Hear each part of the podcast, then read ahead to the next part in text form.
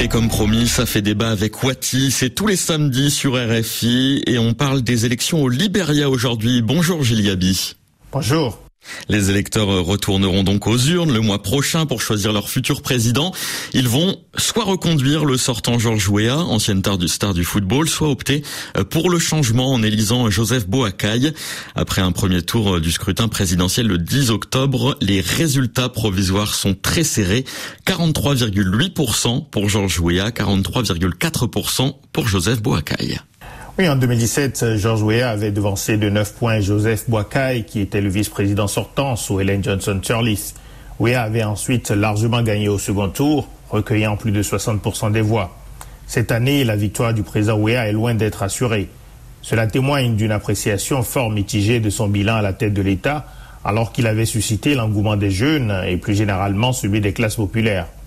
Au-delà des résultats économiques et sociaux difficiles à obtenir en six ans, Weah n'a pas incarné une pratique sobre et exemplaire du pouvoir. Il avait passé 48 jours hors de son pays en 2022, dont une bonne partie au Qatar pendant la Coupe du Monde, pour soutenir son fils Timothy, footballeur professionnel, jouant pour l'équipe nationale des États-Unis. Même s'il avait mis en avant les autres étapes de son périple et l'intérêt qu'elle représentait pour son pays, des centaines de personnes avaient manifesté fin décembre à Monrovia, protestant contre un président absent dans un contexte de forte inflation et de souffrance économique pour les populations. Face à Weah, Joseph Boakai a une longue expérience de l'État à faire valoir. Il a été vice-président pendant 12 ans. Mais Boakai a 79 ans, 22 ans de plus que Georges Weah, qui en a 57. Dans un pays où l'âge médian est de 18 ans et demi, Boakai peut avoir du mal à convaincre le jeune électorat. Et Gilles, vous profitez de cette actualité électorale pour vous intéresser à la situation du Libéria dans différents domaines sur le site de Wati. Oui, depuis 2015, à l'occasion des élections présidentielles dans tous les pays d'Afrique de l'Ouest, nous présentons une sélection de documents, mais aussi les candidats aux élections et leurs programmes lorsqu'on les trouve.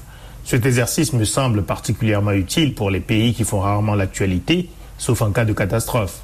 Le Libéria fait partie des pays les moins peuplés de la région, avec 5,4 millions d'habitants estimés en 2023. Depuis qu'il a tourné la page de la guerre civile il y a maintenant 20 ans, on n'en a plus reparlé que lors de la grave crise sanitaire d'Ebola en 2014-2015, qui avait également touché la Sierra Leone et la Guinée. Le Libéria reste un pays à très faible revenu. Plus de la moitié de la population vit dans l'extrême pauvreté. Ils dépendent fortement de l'aide étrangère, des envois de fonds de la diaspora et de l'exploitation des ressources naturelles brutes. Le Libéria ne manque pas d'eau, de ressources minérales, et il dispose de forêts et d'un climat favorable à l'agriculture. Il exporte du fer, du caoutchouc, des diamants, de l'or et de plus en plus de l'huile de palme et du cacao. Les infrastructures restent très peu développées. 45% seulement de la population peut accéder à une route praticable en toute saison dans un rayon de 5 km.